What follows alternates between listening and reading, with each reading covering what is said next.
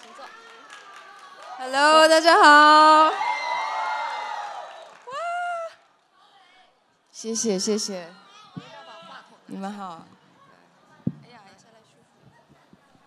服。哇，第一次来这里，好漂亮啊，好漂亮有没。有？有没有？下面都是帅哥美女。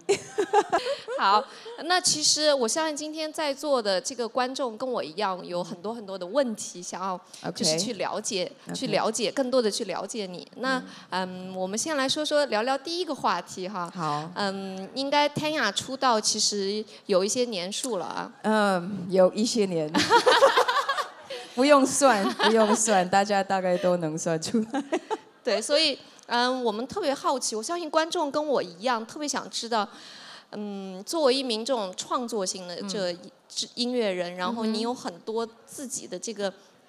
idea，然后呢，把它最后用音乐的形式表达出来。我相信这背后会有很多很多的故事，有很多很多激发你的这个灵感的地方。我们特别想知道，从一开始你决定走上音乐这条道路，给到你的这个启发的这个人或者事情是什么呢？其实很有趣的是，呃，我从小从来都没有不喜欢音乐，也真的也没有想过有一天我会走上音乐这条路，何况是写歌、唱歌，呃，但是就是很莫名，就是从小碰到什么乐器都都好好像也还蛮会会抓住它该发出的什么声音啊，所以这就是人家说的天赋，对吗？差差不多是这个样。没有，但是我我我我真的我我每次回顾就是怎么会走上音乐这条道路，其实是还蛮感慨的，因为呃，就像我说的，我从来没有想过真的要要做音乐。呃，我以前小时候真的是一个没太多理想的一个小朋友，只是觉得说，嗯、可能呃上呃钢琴课啊，很容易就是会对那些小豆芽就觉得很乏味，就觉得你们你你们知道那些小豆芽嘛？就是我们要看那些乐谱啊，但是我都会呃，好像就凭着自己的记忆力或者什么，然后就 OK 呃这。这这段我已经记记好了，老师你你还有什么东西可以教我？这样子就是会很急，老师一定非常喜欢你这样的学生吧？没有，他就觉得我很麻烦，因为我一直就就是很不喜欢很正式的去做什么样子的东西。但是如果是说我听到什么样子的音乐，我就会很快的，就是会去呃抓到那个旋律啊，在呃收音机听到什么歌的时候，我都很快就是会记记住那些歌。那是我记得我小时候的一个就是对音乐的一些感应。只不过我我呃自己也真的也没有呃喜欢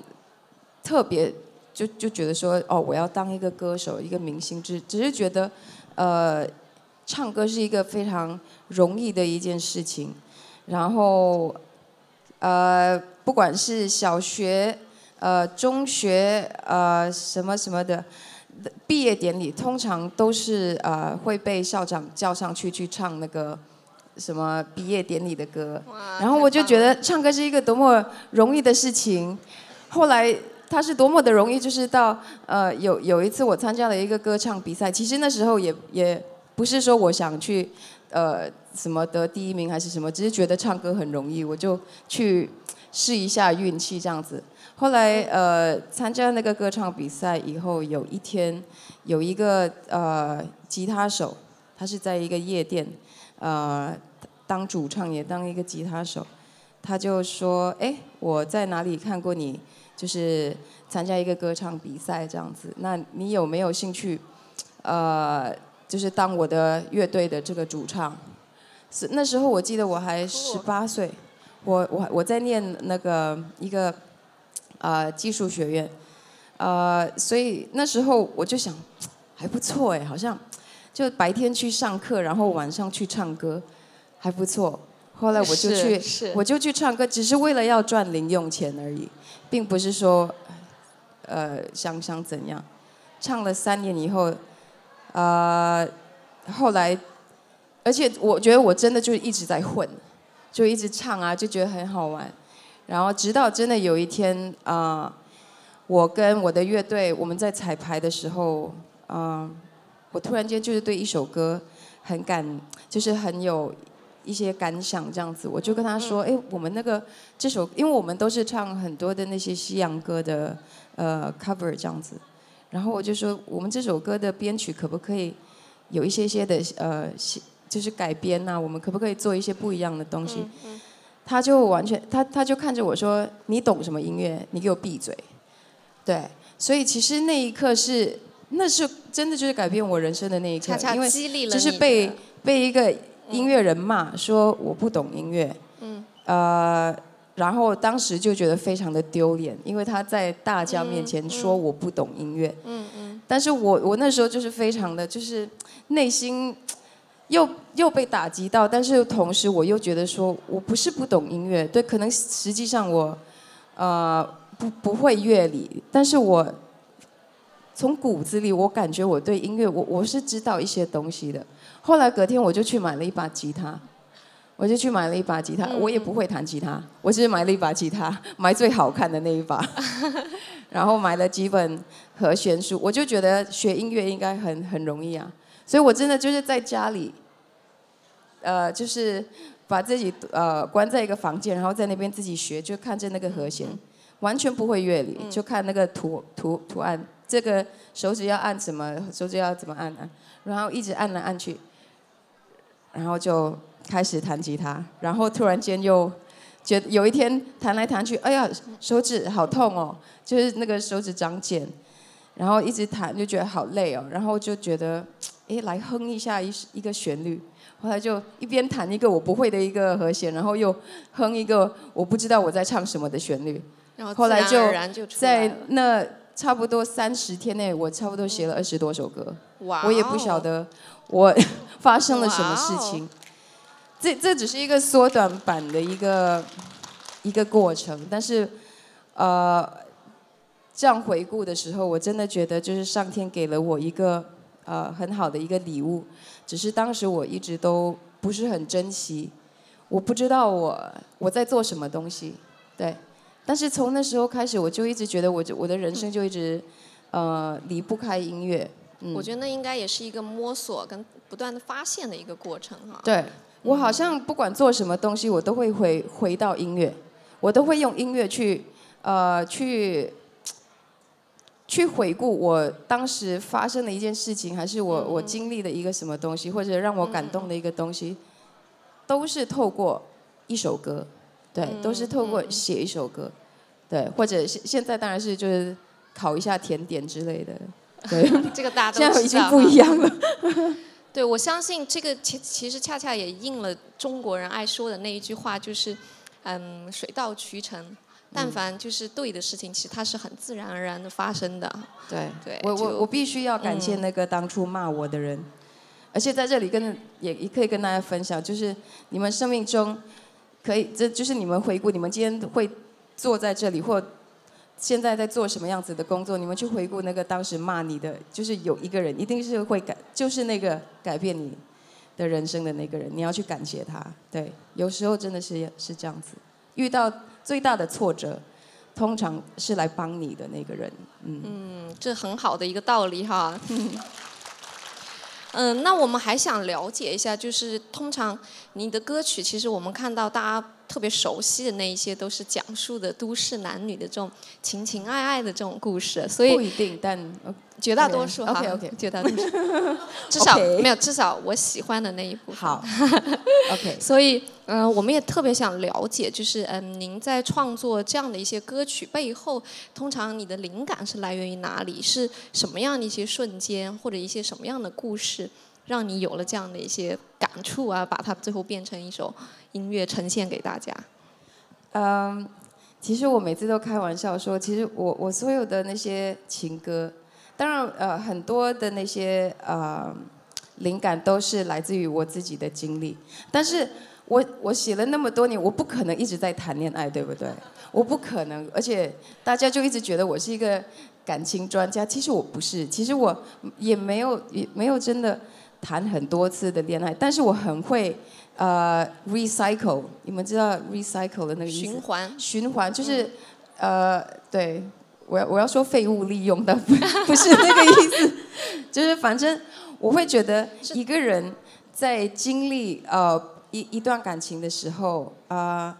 你在谈恋爱是一个心情，你在呃快要分手的时候是一种心情，然后你分手的时候是一个心情，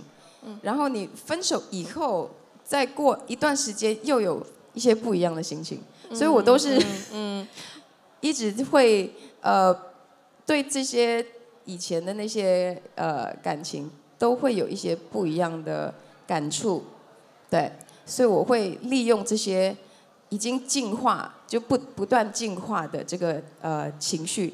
有时候就是去会会会去写歌这样子，所以我我真的很会去找。我相信真的不同的艺术家他有不同的表达方式哈，有些人也很环保。非常好的这种形式，而且你的 你的你的音乐，我相信也陪伴了很多人在一些很特殊的他们的一些人生场合，他们在不同的阶段、不同的心境下面去听你的音乐，我觉得也给大家带来了很多的感动啊。是，嗯，然后嗯，其实我们会觉得，我知道你除了替自己创作很多歌曲之外，哈，也替很多其他的一些艺人，像我们知道的有许茹芸啊、梁静茹啊，还有王菲，对吗？创作过一些曲目。嗯，那你自己觉得说替别人创作和替自己创作的时候，他们两者之间有没有很大的一个差别？呃，其实很有趣的是，我我我真的也没有所谓真正的就去为别人去写写歌，反而我们这样子的合作通常都是呃，我的写歌习惯是在一年内，我有呃所谓的两次的火山爆发。那个火山爆发是突然间，我我可能会经历半年的瓶颈，然后我就会很沮丧、很沮、很沮丧。但是我会去过生活，然后我去旅行，我去做什么什么什么。然后突然间有一天，一年的某一月，通常都是三月，还有十月的时候，这已经就是我有我有一个呃记录，对，通常会有一天，我就是坐在房间里面，然后就可能弹。弹呃弹钢琴或者呃弹我的吉他，突然间有一种感觉，就哦哦哦来了来了来了来了，对，然后我就真的会突然间就开始写很多歌，很多很多歌，而且是可能在一两个礼拜内我是不出门的，对，完全就是一起床然后就呃打开我的电脑，我的 Mac，我的 iMac，必须的，或者。或者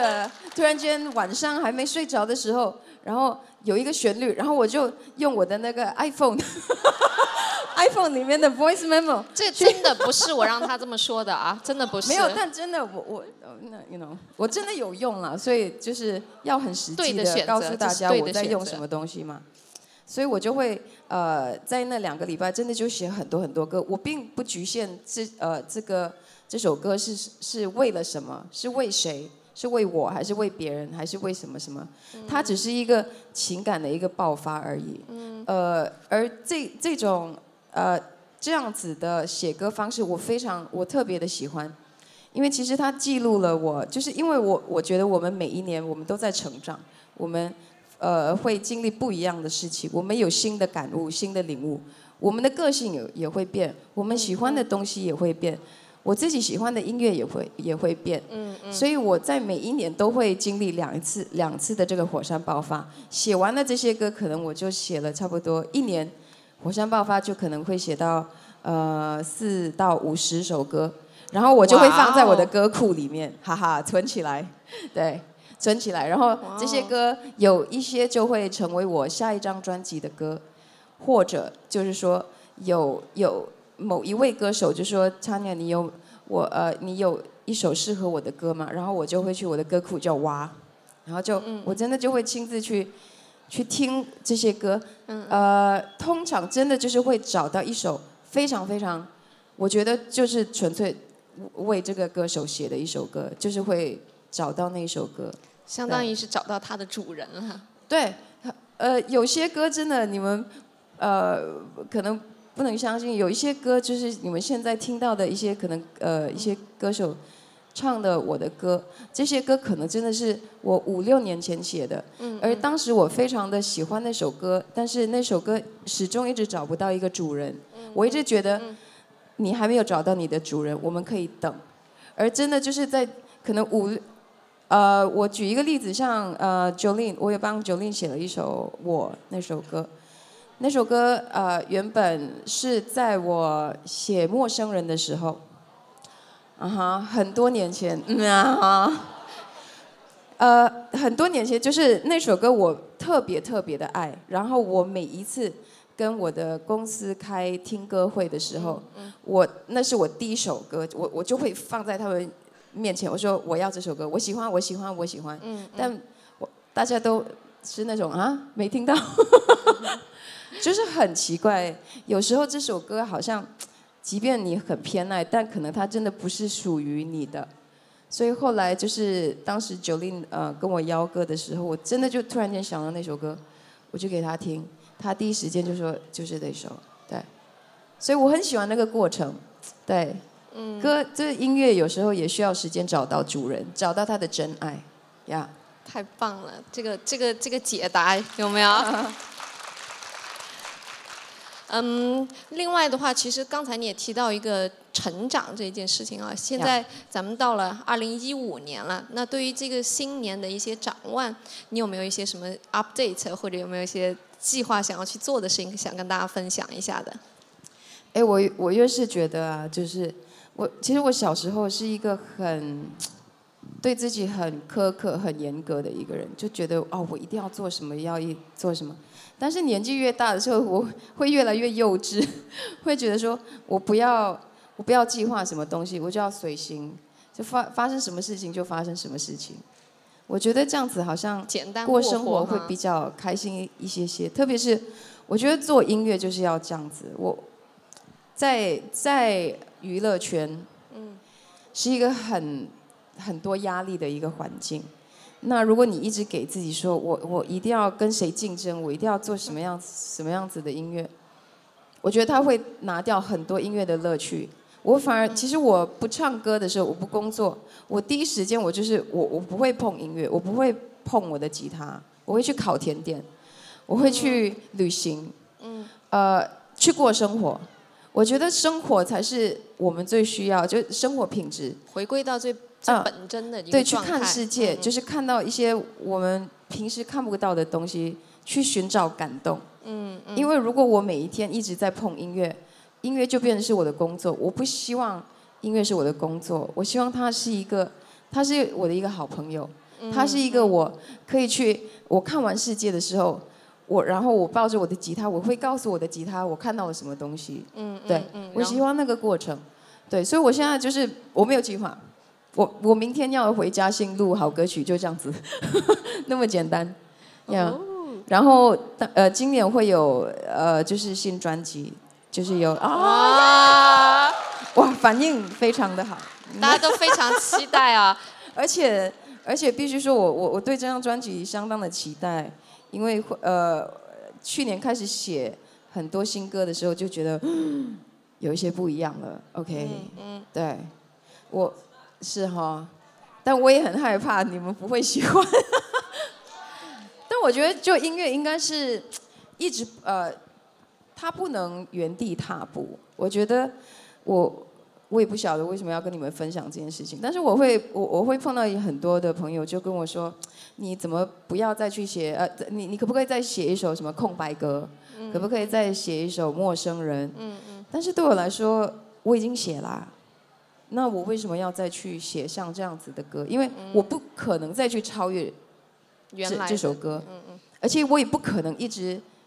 在谈恋爱、在失恋、在什么什么东西，一直在写那些悲伤情歌。